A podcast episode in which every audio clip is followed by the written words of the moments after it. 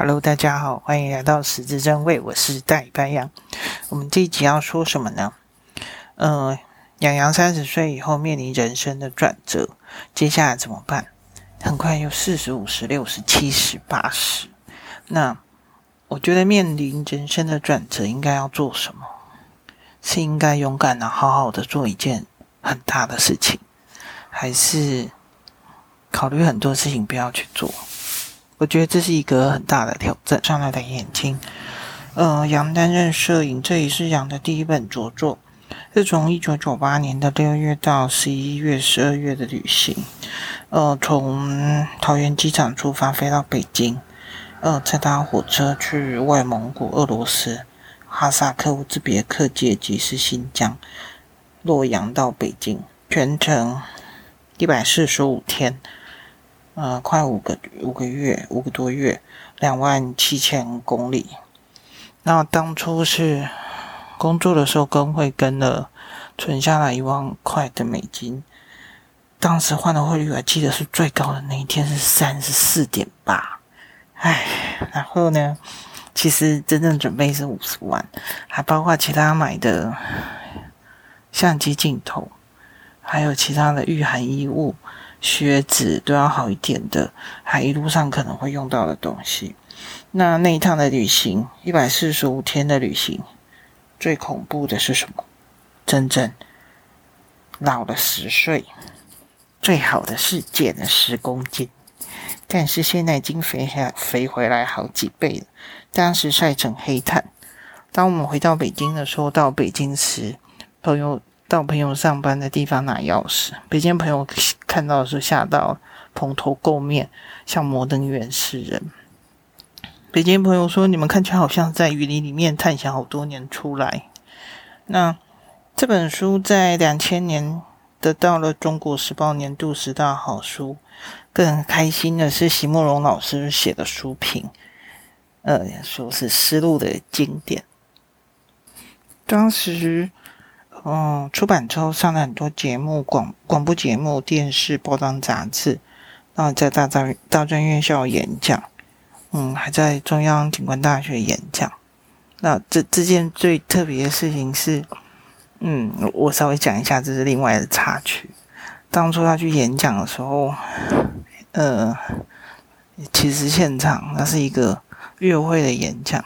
听说之前是除了总统、副总统、五院院长，还有登圣母峰的高明和之外，嗯，这个是第二个。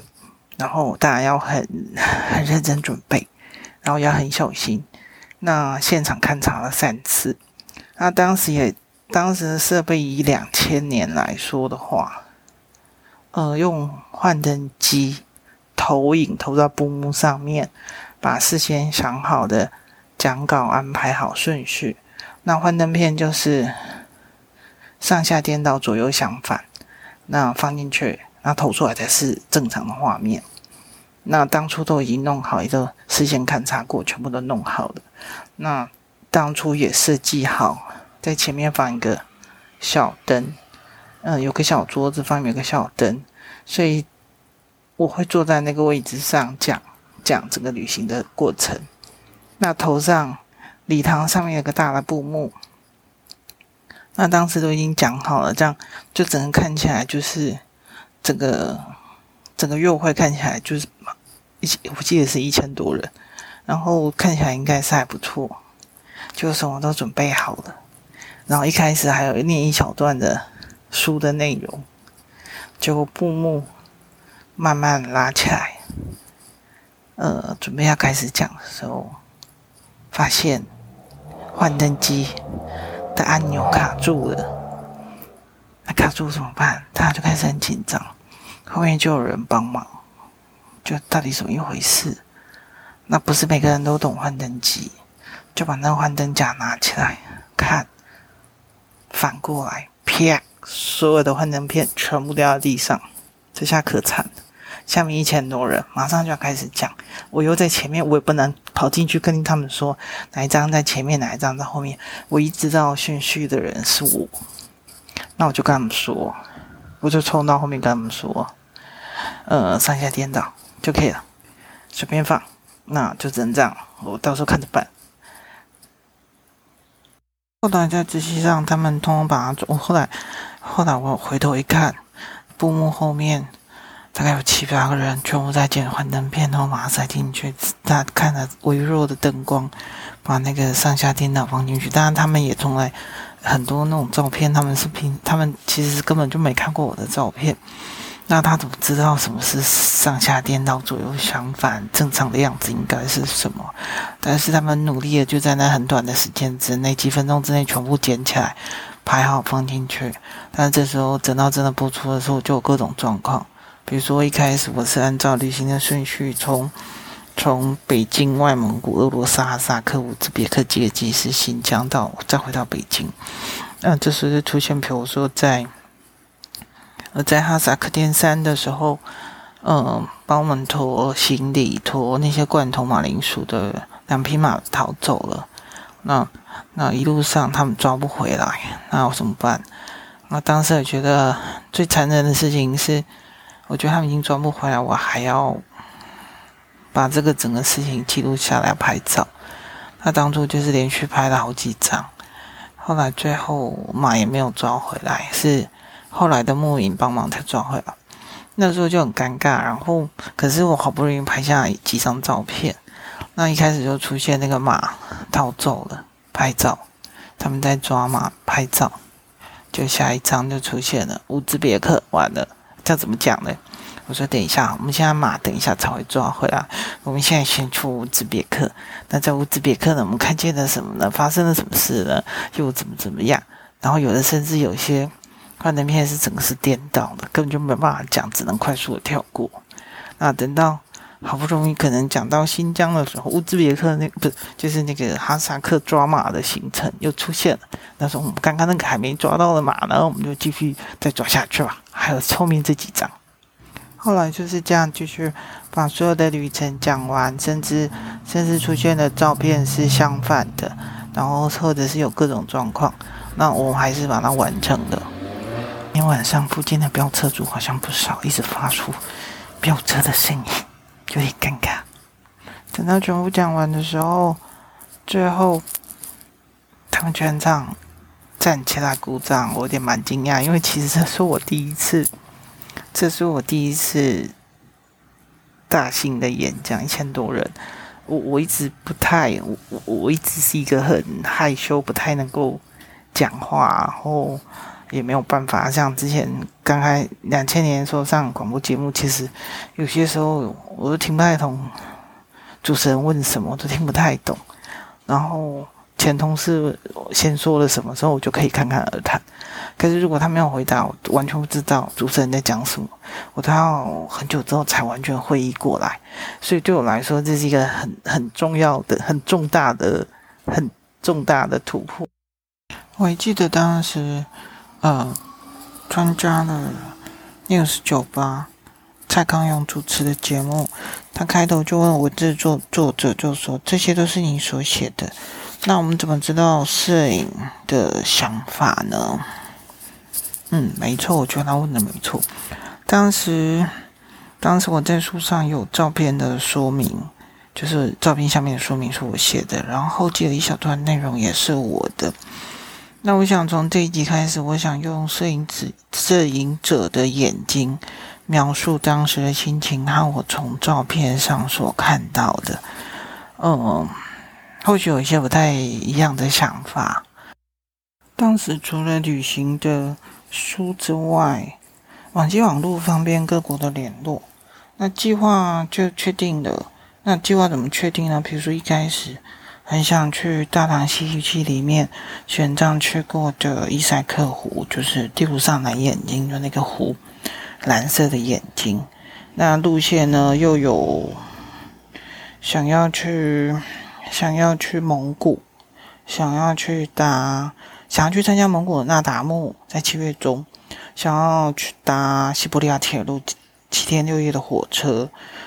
啊，蒙古那达慕有骑马事件摔跤，在在七月中的时候，那还考虑到天山，比如说天山是十一月就会下雪，就封山，有些地方是走不了的。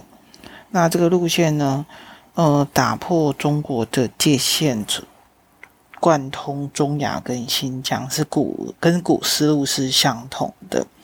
那这是会牵涉到，就像一个环状的，从北京出发，然后往北，呃，刚好是六月，六月时候开始走，然后往北到到蒙古，蒙古待了两周，再往北到。苏武牧羊北海边的贝加尔湖，再沿着西伯利亚铁路，并不是完全从海参崴到西到莫斯科，而是从伊尔库斯克往西到莫斯科是四天三夜。那到了莫斯科，再往北到芬兰湾，在金环，再往南沿着伏尔加河往南，一路到在俄罗斯待了一个多月。再到哈萨克、哈萨克斯坦、哈萨克斯坦的天山，爬天山大概七八天，再来到乌兹别克，呃，张骞出西域，费尔干纳盆地，还有从西到东都去了，然后再到戒吉斯，嗯，诗人李白的故乡，再又去爬天山，然后到。再从借吉斯进新疆，那从新疆到哦，从新疆再回到北京，中间经过洛阳。那中间要考虑到很多问题，就是还有签证。那还有当初为什么为什么会选这些地方？是像苏联解体是在一九九一年，我想要看看苏联解体之下的像中央五国。那当初选了三国，土库曼是比较西边。那更远，然后虽然那时候没有考虑，那到呃，那考虑他又考虑到签证，那签证也是非常麻烦的，呃，整个路线只能往前走，不能回头，那必须把所有的签证都准备好。那这些签证如果没有办好的话，就回不了家，整个环状是回不了家的。然后还要考虑到季节，还有经费。那会不会太多，或者是或者到时候不够，所有东西都要把考虑进去。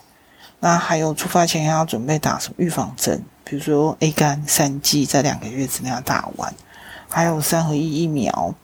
那还有要携带的一些，以装备来说，会想要带什么？嗯、呃，瑞士小刀很好用，就是它有各种功能的，就是多功能可以带一把。可以十字起子开罐器，然后有剪刀的，还有透明胶布。透明胶布在什么时候用？透明胶布会在那个登山的时候，那个露营那个营帐，营帐如果有破掉可以贴上去，不会下雪的时候不会滴进，下雨不会滴进来。那瑞士小刀我们曾经还在什么时候用过？在哈萨克天山，那山里面都没有人，然后听说有有抢匪。骑马的抢匪，所以在睡觉的时候，在睡袋里面我们藏着。每每就我们两个每个人就各自准备了一个瑞士小刀在睡袋里面，预防万一。那还有什么粗的铁丝、尼龙绳，就是这些都要绑。还有工作的手套，还有呃铁链跟锁头，有时候是自行车能用的那一种，有时候还蛮好用。轻便雨衣。呃，打火机、胶水、针跟尼龙绳、修补装备、剪刀或是剪线钳，那还有底片用的隔热带。嗯，当然我还有买底片，那时候我是拍呃正片，我用尼康 FM two，尼康 FM two，然后带带一个广角，然后一个变焦，啊，最远应该是到两百，所以以。以相机的配备来说，其实其实那个东西对我来说是对我来说是很重的，因为我还有脚架，还有睡袋，还有睡垫，全部都要带，还有防水的背包套、塑胶夹，呃，购物的布袋，有时候要伪装一下去菜市场买东西有时候，里面把相机藏在里面，不要太明显。还有钢杯，一公升的钢杯就挂在那个包包旁边。如果那个找到的旅馆不能洗澡的话，就用钢杯煮热水茶澡，电汤匙要注意电压，然后要多带几支，还有不锈钢的叉子、筷子、红糖、食盐。红糖食盐就是生理期的时候可以用，那泡泡爸就是爬山的时候可以用。那现在应该很多这种东西了。素食汤粉就是很穷的时候用那个康叉牌浓汤，然后买一点当地的一些东西一起煮。那还有一些小纪念品可以送他们。还有一些急救的用品，比如说一些急救的药品，很简单的东西。然后，其实还要带什么东西？抛弃式的注射针筒，因为很多地区是使用重复针头。那还要保保险，还有很多其他的东西。那还有像，我记得那时候还带了一本什么？因为就预防万一，如果真的有状况的话。带了一本那种穴道按摩书，就比如说，哦，牙齿痛的时候你就按哪里啊？穴道按摩，或者是头痛的时候啊，预防感冒或者什么你没有办法处理或中暑或什么。哦、那时候还有在北京买的藿香正气吧，就是中暑的时候用的。那还有除了买那个书，其实那个书当初也没有太薄的书。那是比较厚的，真的是超级厚的。那本子是太重了，直到最后到了新疆，实在是受不了了，就把它给丢了。因为其实有时候照那个案好像没什么太大的用处，而且它实在是太重了。然后像还有像登山的时候要准备好好的睡垫、睡袋，然后要知道是大概温度是多少。那雨衣跟雨裤、保暖的袜子还要分薄的跟。嗯，薄的放在里面可以换，然后厚的厚的可以就是不用每天换，里面换掉就可以了，因为不可能一直洗一直洗那些东西。还有卫生衣、毛衣要带，然后还有什么 Gore-Tex 的风雨衣、Windstopper，还有那时候后来已经没有太多钱可以买装备，雨裤就买一般的，结果结果真的下超大雨，在山上穿那个一般的雨裤。全部都在下雨，里面是汗，全部都湿透了，真的是很狼狈。然后还有所有东西，头啊包好，毛衣、毛帽，这个全部都要弄好，所有东西都要带好。所以，然后甚至那时候还要带什么净水的碘片或是碘液。嗯，在高山上用不着，但是那时候在千山的时候。曾经有个地方的水全部都是浊的，可是其实应该要把它净水一下，不然全部连沙子全部都吃进去了。那还有一个很特别的东西叫做狗用防照项圈，那这个东西当然不是给狗用，就给我们自己用。那绑在哪呢？可以绑脖子。那为什么绑这个东西呢？在蒙古的时候，在蒙古的时候骑，在蒙古的时候骑马的时候会很多苍蝇。